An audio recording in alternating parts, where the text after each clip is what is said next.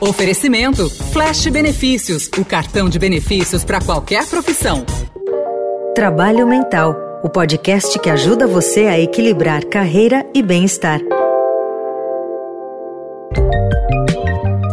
corpo e a mente eles estão extremamente ligados. Várias doenças físicas se originam, na verdade, às vezes de doenças ocasionadas por conta das emoções, por conta da forma como a gente lida, muitas vezes com determinadas situações. Essa relação, ela é muito conectada. Você anda exausto, trabalhando muito além da conta, sem tempo para nada. Então, como é que vai pensar em encaixar nessa rotina academia, yoga, corrida, meditação, qualquer movimento que te faça relaxar, suar e desconectar do trabalho. Pois é justamente por esses efeitos que é importante ter a válvula de escape. Não é uma questão de manter a barriga sarada ou de emagrecer. É para cuidar do seu cérebro e da sua saúde mental.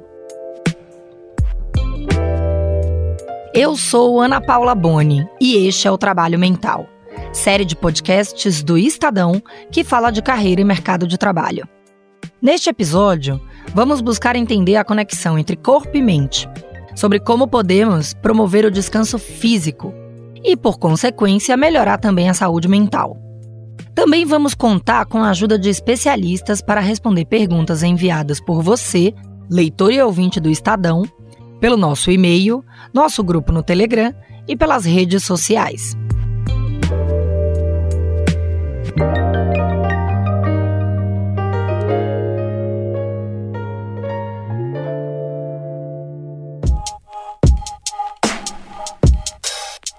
Um estudo de pesquisadores de Harvard, publicado em 2019, mostrou que atividades físicas podem reduzir significantemente as chances de depressão, mesmo entre pessoas predispostas ao problema. A pesquisa também indicava que 35 minutos de atividade física por dia podem proteger a pessoa de novos episódios da doença. E essa preocupação com a descompressão física e mental bateu a porta dos profissionais durante a pandemia, na internet, a busca pelos termos meditação e mindfulness bateu o recorde dos últimos 16 anos. A preocupação das pessoas em aliviar a mente por meio de atividades físicas também apareceu numa enquete nossa no Telegram. Ao responder sobre o que fazer para melhorar a saúde, 74% das pessoas disseram que praticar exercícios físicos e fazer atividades como meditação são as principais alternativas. Para conversar sobre o assunto, trazemos aqui Alexandre Aires, cofundador da empresa Mindself. Alexandre vem do mercado financeiro e hoje faz questão de frisar para os seus clientes. Meditação não é só incenso e misticismo. É possível ser praticada em qualquer lugar, por qualquer pessoa.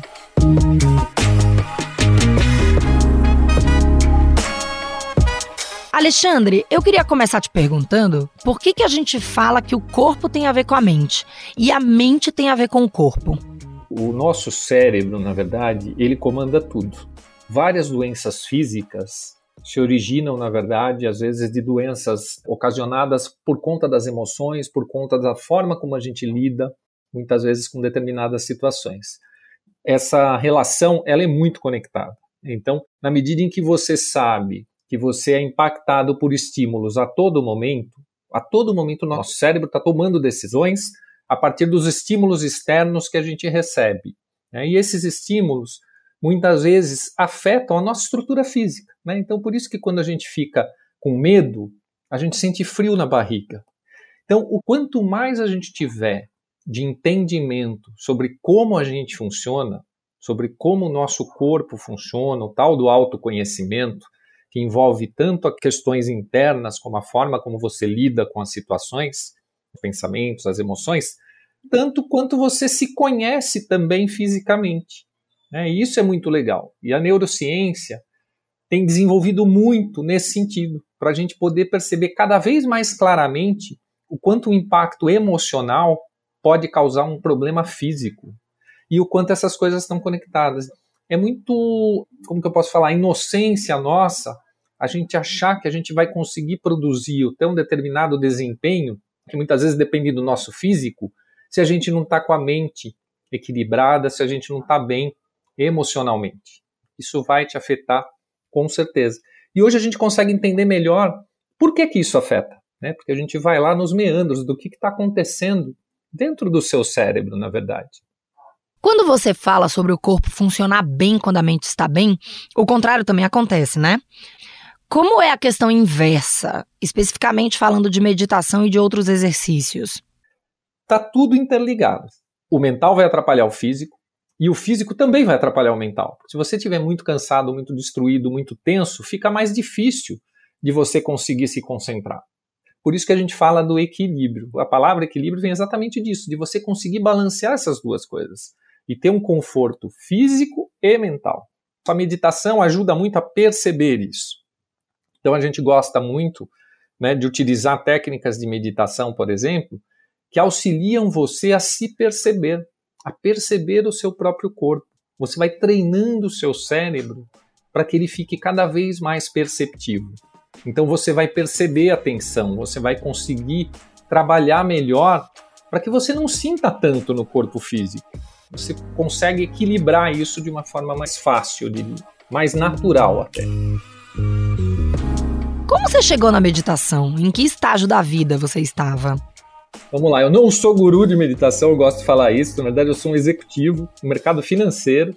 Né? Eu trabalhei por 30 anos no mercado financeiro. E em determinado momento da minha carreira, eu estava passando por um estresse muito elevado que me levou ao desenvolvimento de uma doença física.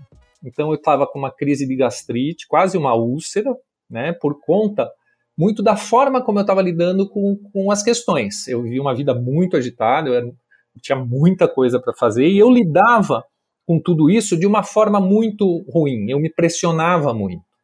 Eu tinha naquela época um grau de autoconhecimento, eu acho, muito baixo e isso me consumia. E aí, quando o médico veio para mim e trouxe essa alternativa, ele falou: Você já pensou em fazer meditação? Eu ria, Ana Paula, eu ria. Eu falei: Meu, isso não tem nada a ver comigo. Como assim meditação? Né? Você está maluco? Né? Eu sou um cara competitivo, eu gosto de esporte de competição. Né? Eu falei: Não tem nada a ver comigo. Ele falou: Meu, você está falando um monte de besteira. Vai investigar, eu acho que pode te ajudar muito. Né? E aí ele falou isso, ele me deixou curioso e aí eu comecei a estudar, comecei a ler e descobri que de fato não era nada do que eu pensava, né? O problema é que imediatamente a gente remete meditação uma coisa mais mística, uma coisa mais esotérica, às vezes até ligada à questão da religiosidade, né? E eu não era nada disso, né? Nem, eu brinco que nem de incenso eu gosto. A hora que eu descobri a neurociência e fui entender um pouquinho melhor como o ser humano funciona e o, como que o nosso cérebro comanda a nossa vida, e entendendo os efeitos que você ficar em silêncio, você fazer determinados exercícios podem desenvolver no seu cérebro, e isso pode afetar uma série de outras coisas na sua vida, isso me chamou a atenção e eu comecei a praticar, fui buscar conhecimento. Então eu fui ver a meditação no budismo, eu fui fazer curso de meditação transcendental, eu fui entender o que era meditação no hinduísmo. E confesso para você que de fato eu vi muito misticismo, né? E a forma como era explicado muitas vezes envolvia aspectos ligados a, a um pouco de religiosidade, algumas premissas para determinadas práticas. E eu isentava, eu separava isso da parte técnica e procurava fazer os exercícios e comecei a me sentir muito bem. Mas eu costumo falar que a ficha realmente caiu para mim, para eu continuar, quando meu filho veio para mim e falou: Pai, você percebeu como você mudou depois que você começou a meditar? E isso tinha pouco tempo, tinha uns três meses que eu estava meditando. E ele falou: hoje, quando a gente fala com você, você presta mais atenção no que a gente está falando.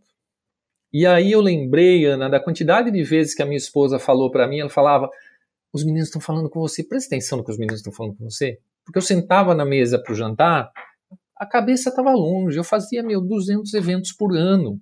Toda hora tinha um problema para resolver. E se você ficar nessa pilha, você não desliga. Né? Então eu não conseguia, de fato, aproveitar dos momentos. Eu estava sempre pensando na frente. Qual é a próxima coisa que eu tenho que tirar da frente? E a meditação acabou me trazendo para o momento presente. É muito maluco isso, porque isso acontece de forma natural. Quando você vê, você se transformou e você está naturalmente prestando mais atenção nas coisas, com mais facilidade para se concentrar, para usar a memória. E aí tudo isso começa a se encaixar. Alexandre, como você conversa com as empresas que são suas clientes sobre as atividades de alto impacto e outras, para mostrar quais são as coisas que devem ser colocadas em prática? Eu acho que o grande segredo aí é a gente conseguir dar espaço, e aí eu acho que as empresas têm uma responsabilidade grande de poder falar para as pessoas que elas estão aptas a criar esse espaço, que é um espaço para você poder cuidar de si mesmo alguns minutos durante o dia você tem que conseguir encontrar na sua agenda alguns minutos do seu dia para você dedicar para você. Esse é o maior presente que você pode dar. E na medida em que você começa a fazer isso e começa a prestar atenção que você precisa ter esse momento de fazer algumas coisas para você, para você dar tempo de reorganizar conscientemente. Muita gente acha que meditar é ficar sem pensar em nada, esvaziar a cabeça. Eu preciso esvaziar a cabeça porque eu estou tão cheio de coisa. E não tem nada a ver com isso. A meditação, ela é um treino mental, ela é um exercício de concentração. Por isso que ele funciona, porque você coloca o seu cérebro ali, o seu cérebro está extremamente ativo em algumas áreas quando você está ali com os olhos fechados, concentrado na sua respiração. E isso te ajuda, na verdade, a desenvolver e fortalecer essas áreas do cérebro que depois você utiliza nas demais atividades. E aí você está com isso bem desenvolvido. Eu costumo fazer a analogia do, da musculação, entendeu? A gente faz exercício físico para ficar forte e aí a gente consegue carregar mais peso, porque você está ali capacitado. Aqui é a mesma coisa.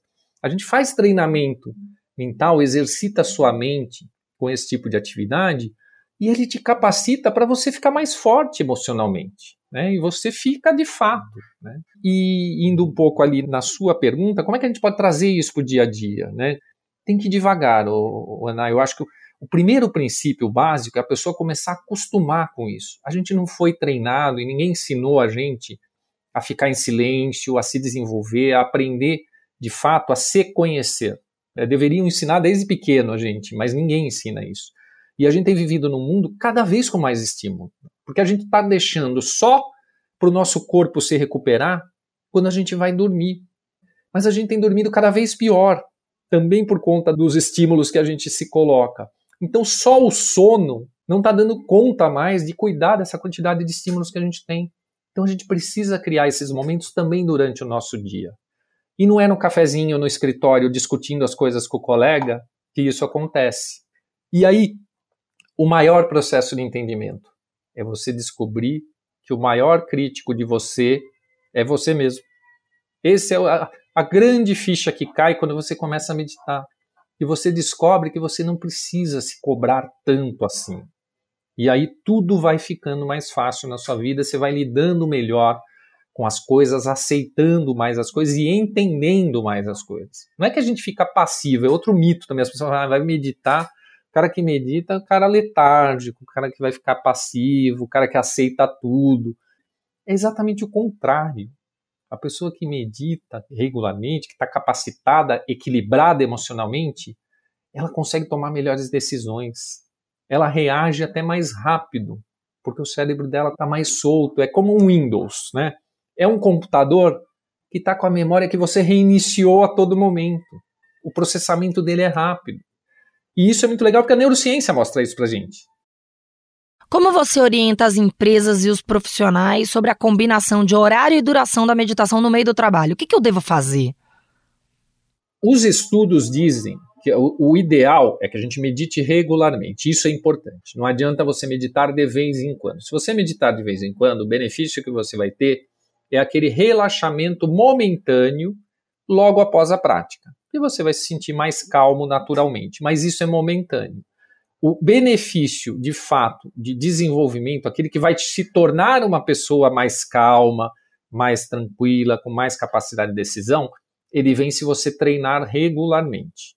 Então eu costumo brincar que é melhor fazer cinco minutos de meditação todos os dias do que sentar para meditar no final de semana e ficar duas horas meditando é a regularidade que é importante. E aí você tem que se respeitar. Por quê? Porque se você provavelmente nunca fez, se você tentar meditar durante 20 minutos, vai ser muito difícil. Provavelmente você não vai conseguir. Então vamos começando aos poucos, vai incluindo pequenas pausas no seu dia. Se você precisa fazer uma atividade importante, vai demandar sua concentração, Antes de começar, para um pouquinho, respira durante um minuto, presta atenção no seu corpo, você vai perceber que você vai ter um desempenho melhor na tarefa. E aí você vai aumentando, você vai aprendendo a aumentar e cada um vai entendendo um pouco o teu metabolismo. Eu, por exemplo, adoro meditar de manhã e logo depois do almoço. O meu sócio já gosta de meditar à noite. Para ele, o horário que ele consegue se concentrar melhor. Cada um vai encontrando o seu espaço. E com essa premissa, né, de você não exigir tanto de você e ir progredindo aos poucos. Ninguém sai correndo a maratona e saindo correndo os 42 quilômetros. Tem que começar andando, vai trotando, daqui a pouco você está correndo 3, 5, 10, 15 e quando você vê, você correu a maratona. Quando falamos de mindfulness voltado para o mercado de trabalho, como é que você fala nas empresas que são suas clientes sobre essa diferença dela para a meditação tradicional, do jeito que ela é vista hoje, é, envolta em incenso, né? Digamos assim. A meditação em si, a gente costuma passar muito como sendo o ato de você parar para meditar. E meditar você entendendo qualquer técnica de concentração em que você vai conseguir naquele momento se concentrar em você mesmo. Não importa a técnica que você esteja utilizando, uma visualização, um mantra, questão do silêncio, foco na respiração, não importa. É você parou para fazer exatamente aquela atividade. Então você está meditando conscientemente. Você colocou na sua cabeça, agora vou sentar e meditar. E que a gente, para levar para o mercado corporativo, a gente tirou, no caso da Mind Self, a gente tirou toda a simbologia, toda a questão ligada a questões religiosas, até do ponto de vista de linguagem, é muito importante isso. A linguagem que você usa para poder passar os conceitos também tem que ser uma linguagem isenta de códigos místicos ou esotéricos. Não tem nada errado de usar esse tipo de linguagem, né? Mas se eu falar desse jeito na empresa, aquele cara que está lá, meu, que dedicou alguns minutinhos dele, está precisando bater meta, está com os relatórios dele atrasado, ele foi para a sala, nesse momento ele se desconecta totalmente ele fala: Meu, o que, que eu estou fazendo aqui, cara? Então, eu costumo falar que a gente faz meditação para engenheiro, né, para analista financeiro, porque a gente fala uma linguagem baseada em resultado, baseado em dados. Né? Eu falo, cara, nesse momento, procure se concentrar em você. Esqueça nesse momento os relatórios, as metas, o que você tem para bater. Isso fica para depois. Conscientemente, você deixa isso para depois e se volta agora nesses próximos minutos somente para você. E isso as, as, pessoas conseguem fazer. E elas fazem e se sentem bem, Ana Paula. É, é incrível, é uma maravilha isso. No seu caso, sendo você egresso desse tipo de empresa, isso também ajuda, né? Ajuda a conectar. E esse é um segredo nosso. Quando eu escolho, por exemplo, pessoas hoje para trabalhar com esse assunto dentro das empresas, eu não procuro especialistas de meditação que conhecem muito sobre meditação. Eu procuro pegar pessoas que têm a experiência de ter lidado com o ambiente corporativo e que têm, nesse tipo de prática, uma ferramenta para elas. Sabe por que, Ana Paula? Meditar não é rocket science, entendeu? Não preciso que a pessoa estude milhares de livros ou muitas horas para poder conseguir passar esse conhecimento para as pessoas. É mais simples do que a gente imagina e pode ajudar muita gente. Então, essa conexão, isso que você falou, é muito importante. Né? As pessoas precisam se ver conectadas. Eu gosto muito de desmistificar tudo isso, para ficar mais acessível para as pessoas. E fazer essas pausas, dar o reset no cérebro, como você disse, promovem não só o autoconhecimento, mas um descanso mental, cerebral, que traz conforto físico. E isso é uma sucessão em cadeia, né? É exatamente isso né? Porque o teu conforto físico ele vem muito do seu mental. Grande parte das nossas tensões elas estão fisicamente aqui, mas elas estão direcionadas pelo que a gente está pensando. O nó, na verdade, está muitas vezes aqui. Então, quando eu falo, meu, libere as tensões do seu corpo, procure identificar os pontos de tensão do seu corpo, só o fato de você parar para pensar nisso, às vezes, você consegue relaxar aquela área. E aí eu queria voltar só num ponto que eu acho que eu não respondi a tua pergunta do mindfulness. Como é que você pratica o mindfulness também no, no dia a dia? Porque não é só sentar para meditar com os olhos fechados, né? É você começar a aproveitar os diversos momentos que você tem na sua vida. Eu costumo falar para as pessoas que a tua felicidade ela está em diversos momentos do seu dia que você tem aí momentos de bem-estar que você não está se dando conta. E aí você perde a chance de aproveitar esse momento para trazer para o teu organismo a oportunidade dele criar substâncias boas. O nosso corpo produz dopamina, serotonina, oxitocina quando a gente sente bem-estar.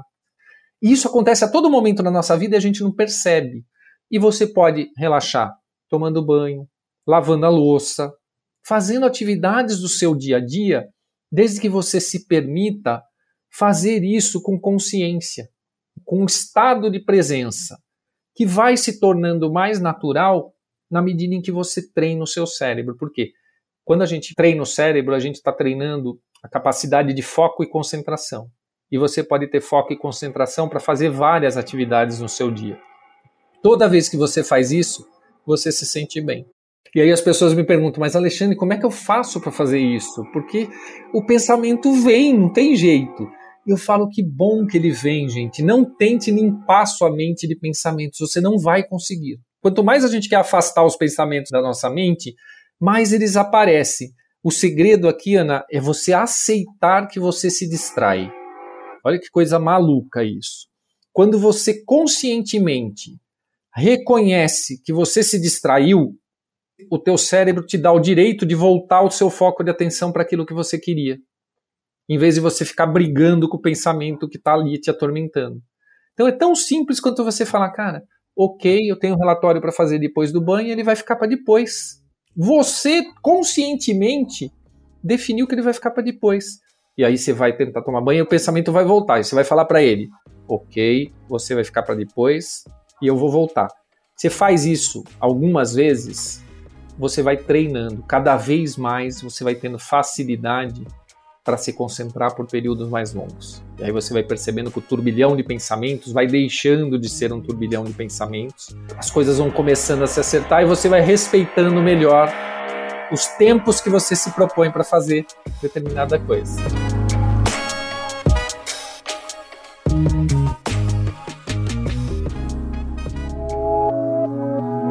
Suas dúvidas. Olá, eu sou Ana Barbosa repórter de carreira e empreendedorismo do Estadão. Em todos os episódios do Trabalho Mental, eu vou fazer a ponte entre você, leitor do Estadão e ouvinte do nosso podcast, e os especialistas, para solucionar suas principais dúvidas sobre os temas abordados por aqui. As perguntas que vamos responder neste episódio foram coletadas por meio das redes sociais, principalmente o Instagram. Nós recebemos questões por meio das enquetes realizadas no Drops do Estadão e das caixinhas de perguntas realizadas no nosso Instagram, EstadãoPME. Neste episódio, quem responde às suas dúvidas é o fisioterapeuta Paulo Henrique Araújo. A primeira pergunta é da Milena Polizelli. Ela diz: Quanto tempo por dia eu preciso me exercitar para deixar de ser sedentária? A OMS ela atualizou as suas diretrizes para promoção de saúde, otimização da saúde, com a redução do sedentarismo pela prática da atividade física agora em 2020. Nessas orientações, uma coisa que ficou muito clara é adultos entre 18 e 65 anos que têm uma prática, um volume de atividade física numa intensidade moderada de 150 a 300 minutos por semana ou uma intensidade alta de 75 a 150 minutos por semana, ou ambas, ou não intercalando ambas esses, essas intensidades, esses tempos, eles não se enquadram com pessoas sedentárias, né? Você estaria praticando uma atividade física que estaria beneficiando o seu corpo. A partir disso, existirão orientações específicas para populações específicas. Um exemplo, para adultos acima de 65 anos, é indicado que faça atividades diversas que incluam força, né, um treinamento de força, que exijam equilíbrio para poder melhorar a sua funcionalidade e ter uma redução de quedas, por exemplo. Outra população que o OMS indica uma atividade específica é puérperas e grávidas que realizem nessa mesma quantidade de volume de minutos e que inclua-se, por exemplo, alongamentos leves. Eles indicam que isso também favorece. E o mais importante, realizar atividade física é melhor do que não realizar atividade física, certo? A Isabela Puccini pergunta: Como me acalmar através de exercícios físicos? É interessante a pergunta da Isabela, porque para a gente querer se acalmar, a gente tem que estar num estado anterior a esse de pelo menos alerta, tensão, ansiedade e, consequentemente, provavelmente a frequência cardíaca, respiratória, elas vão estar elevadas, né? até mesmo a musculatura pode estar tensa. E essas são algumas reações do nosso corpo perante esse estado. E creio que cabe incluir a diferenciação entre atividade física e exercício físico antes de eu progredir nessa explicação. Atividade física seria qualquer tipo de movimento corporal para a realização de uma atividade, né? Ou você sentar, levantar, subir, descer uma escada, correr atrás de um ônibus, se vestir, calçar um tênis. E exercício físico seria, na verdade, o treinamento, a regularidade com critérios, né, baseado em volume, intensidade, cargas de algum tipo de atividade física específica. Né? E a gente pode incluir os esportes também, como natação, futebol, vôlei. Essencialmente, é essa a diferença entre esses dois. E aí, em um estado de alerta em que você precise controlar melhor, se acalmar para poder tomar até mesmo decisões coerentes ou é, estar melhor naquele momento, a curto prazo, o controle respiratório e o entendimento da sua respiração, ela facilita muito o controle dos sinais cardíacos, né? Redução da frequência cardíaca, redução da frequência respiratória, e com isso você melhora também, consegue chegar no nível mais estável, mais calmo.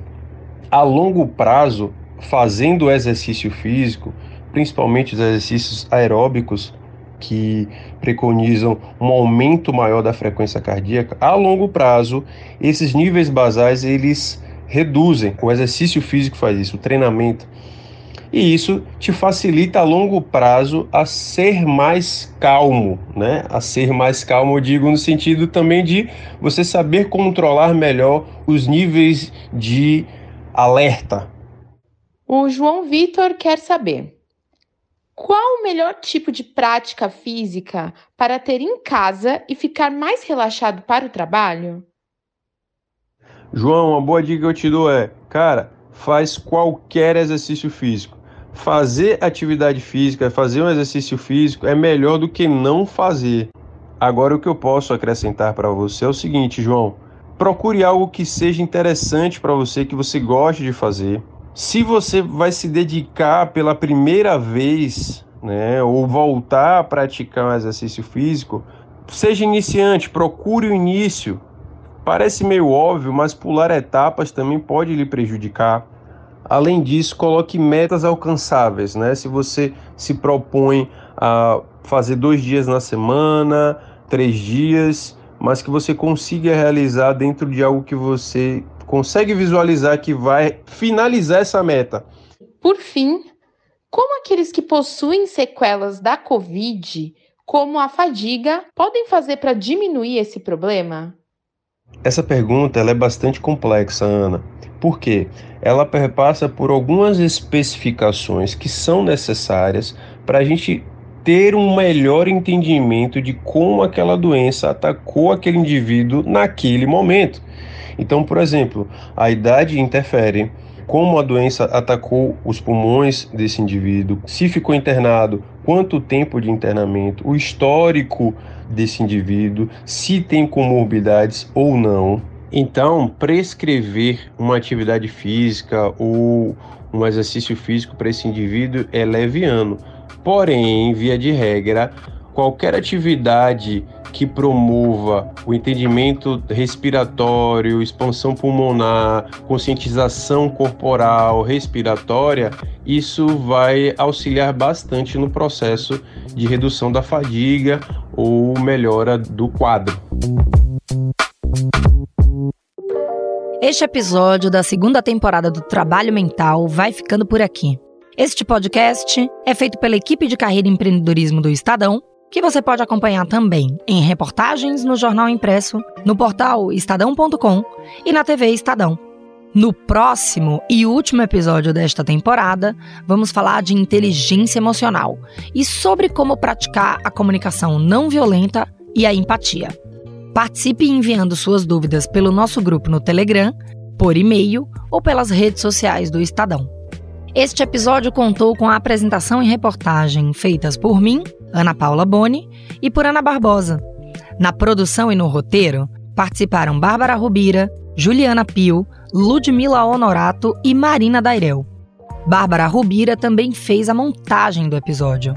A finalização é de Carlos Amaral. O diretor do núcleo de áudio do Estadão é Emanuel Bonfim. Até o próximo episódio. Podcast Trabalho Mental foi apresentado por Flash Benefícios, o cartão de benefícios para qualquer profissão.